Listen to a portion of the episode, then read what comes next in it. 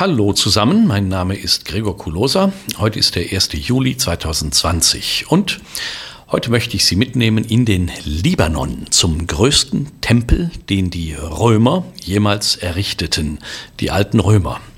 Im Libanon, wie kommen die Römer denn dazu, ausgerechnet im Libanon eine Tempelanlage zu bauen und dann auch noch die größte überhaupt? In Baalbek, in der Beka-Ebene auf 900 Metern Höhe, liegen die, liegen die Ruinen des Tempels für den Jupiter Optimus Maximus Heliopolitanus. Heliopolis hieß der Ort etwa seit den Zeiten von Alexander dem Großen. Vorher und ab der Eroberung des Nahen Ostens durch den Islam hingegen wieder hieß er Baalbek. Baalbek, darin steckt der Name des Gottes Baal, das heißt auf Deutsch ganz einfach Herr und Baalbek heißt Quelle des Herrn. Heliopolis hingegen bedeutet Stadt der Sonne oder vielleicht besser Stadt des Sonnengottes Helios.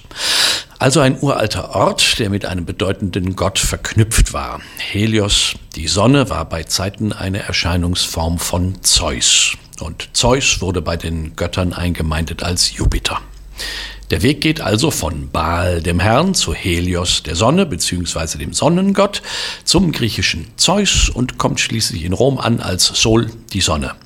Besser noch als Sol Invictus, unbesiegter Sonnengott. War das jetzt verwirrend? Ah, ich gebe es zu. Fesseln wir jetzt den Zuhörer wieder mit etwas Handfestem, dem Datum 25. Dezember. Kennen wir alle Weihnachten, aber das war nicht immer so. Julius Caesar führte im Jahre 54 vor Christus den julischen Kalender ein und setzte den kürzesten Tag des Jahres auf den 25. Dezember. Und zwar, weil am kürzesten Tag des Jahres die Geburt des Sonnengottes gefeiert wurde. Bietet sich an.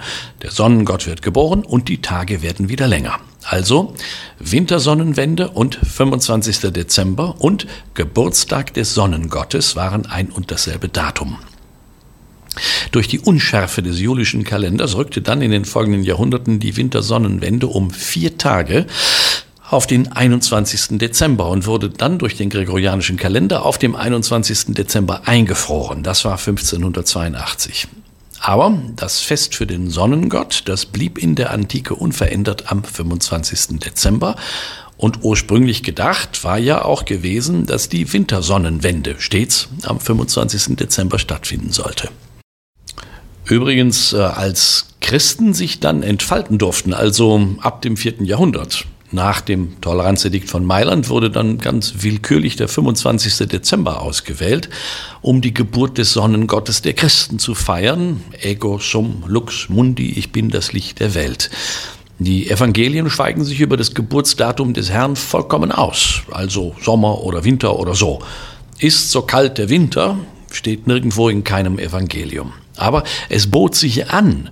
Und es ist immer wieder an vielen Stellen auf der Welt passiert, dass der neue Kult den alten Kult überdeckt und alte kultische Plätze, aber auch Zeremonien in den Dienst des neuen Kults gestellt werden. So wurde aus dem Geburtstag des Sonnengottes der Geburtstag unseres Herrn Jesus.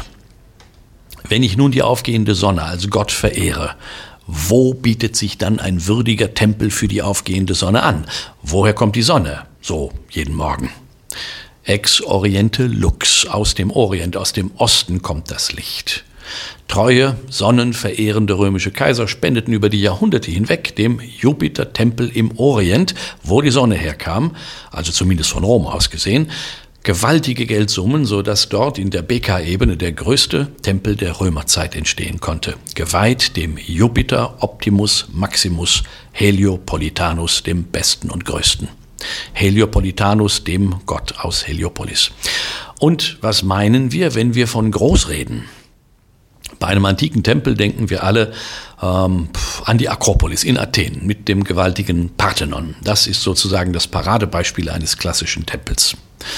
Die Säulen des Parthenon-Tempels sind zehn Meter hoch. Der Tempel hatte am First eine Gesamthöhe von knapp 14 Metern. Der Jupiter Heliopolitanus Tempel von Baalbek hatte Säulen von doppelter Höhe, nämlich sage und schreibe 20 Metern und noch dazu pro Säule aus einem einzigen Stück gearbeitet. Und da das Podest des großen Tempels um 14 Meter die Ebene überragte, schoss das gesamte Gebäude fast 40 Meter in die Höhe. Das ist doppelt so hoch wie das Brandenburger Tor, nur mal so als Vergleich.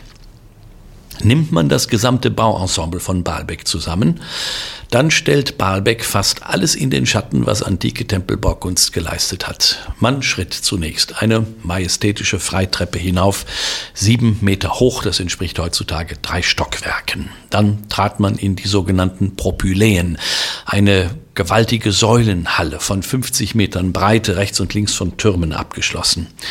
Dann betrat man den großen säulengeschmückten Vorhof, groß wie ein halber Fußballplatz. Schließlich gelangte man auf den Platz mit dem gigantischen Opferaltar, eine Platzanlage so groß wie zwei Fußballfelder. Dann die nächste Freitreppe hinauf, entspricht erneut drei Stockwerken zum eigentlichen Jupiter-Tempel. Alles zusammen 287 Meter lang. Alles also an diesem Tempel war groß.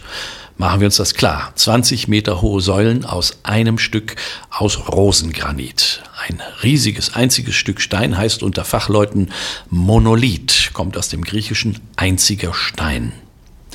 Diese Säulen von Baalbek kommen aus Ägypten, aus der Nähe von Aswan, haben also einen langen Weg hinter sich, gebrochen in einem Stück in Aswan, dann zum Nil hinuntergerollt und auf Segelschiffe verbracht, schließlich nilabwärts bis nach Alexandria verschifft.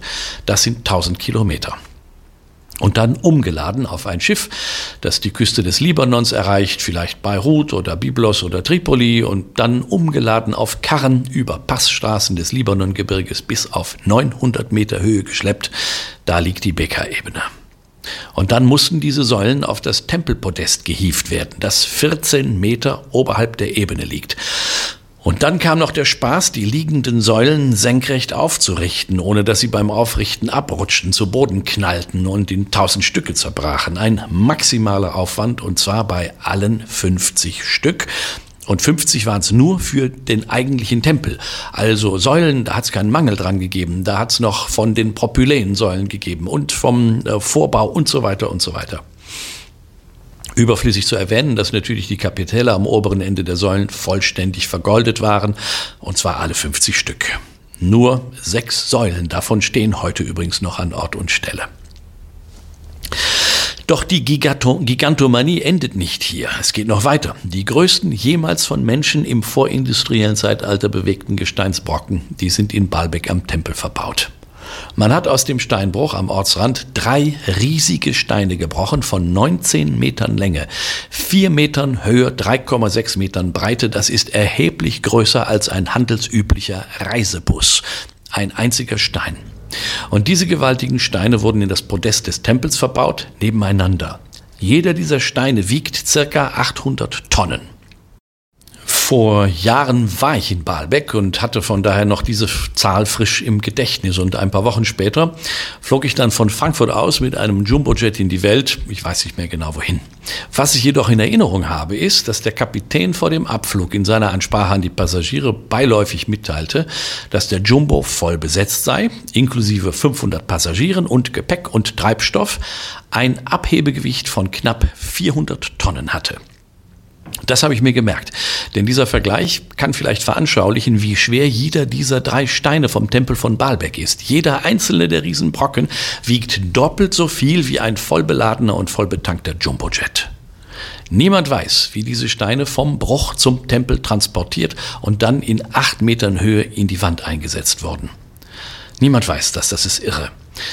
Gern wird einem im Baalbek heute auch genau dieser Steinbruch gezeigt, denn dort liegen noch weitere Steine dieser Größe herum, sogar noch größer.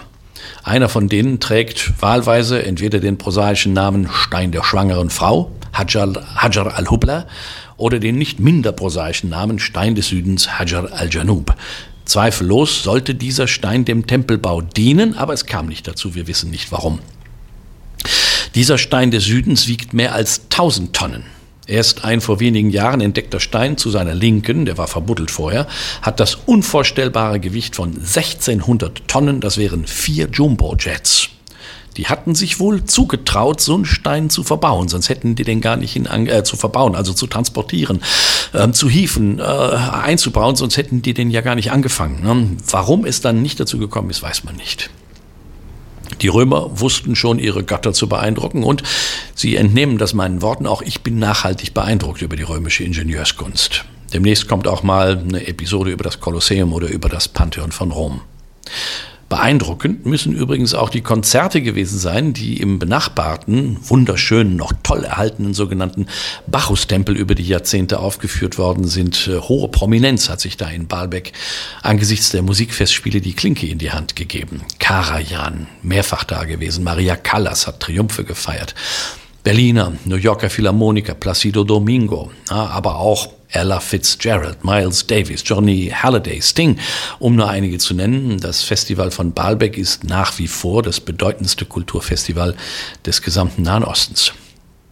Ich selbst bin so ein Dutzend Mal oder so in Baalbek gewesen, möchte auch demnächst wieder dorthin. Wenn Corona vorbei ist, werde ich eine Reise in den Libanon angehen zu Phöniziern und Griechen und Kreuzritterburgen, zu den berühmten Zedern des Libanons, zu tollen mittelalterlichen Altstädten auf den Spuren des Alten und des Neuen Testaments.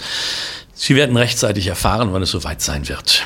Im Nahen Osten, in Jordanien, war ich übrigens zuletzt Anfang 2019 mit einer begeisterten Badereisegruppe. Über Jordanien werde ich demnächst auch mal eine Episode sprechen.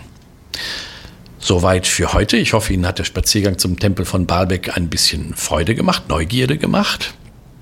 Wenn das so ist, dann liken Sie mich doch bitte.